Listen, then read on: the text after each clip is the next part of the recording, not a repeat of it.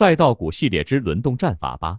接着上个视频讲出现的轮动机会 B，基于最强支线高切低轮动。首先上面我们在这里通过市场信号确认了光伏的赚钱效应在于上游。其次，这几个辨识度票的属性在于石英股份、石英、三福股份、三氯氢硅。石英低位出现切低补涨，中期新材、三氯氢硅、红柏新材，严格来说不算是切低补涨，在这个阶段出现了高弹性强趋势的走法。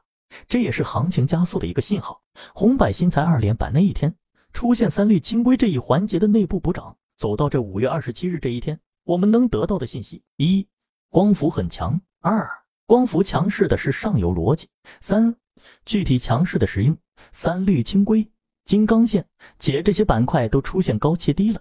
且明显出现核心股的加速，因此这里可以思考的一个问题：光伏上游里面是否有轮动的可能？即轮动形式 A 基于产业链的平行轮动，放在产业链中看，在上游材料里面找没有大幅涨过，或是趋势反弹后止跌调整的品种符合要求的。Ava 硅料、玻璃纯碱等，它们之间如何选更好的？放到下面来说，看看五月二十七日这个节点之后这些轮动板块的表现。表现最好的是硅料，其中最强的上机数控正是这一波百分之四十涨幅的启动点。如果买到同板块，其他都很好。光伏基膜里的相对没那么好，发酵隔了一段时间，过了一周左右，一才发酵到这。总结一下，光伏很强。二，光伏强势的是上游逻辑。三。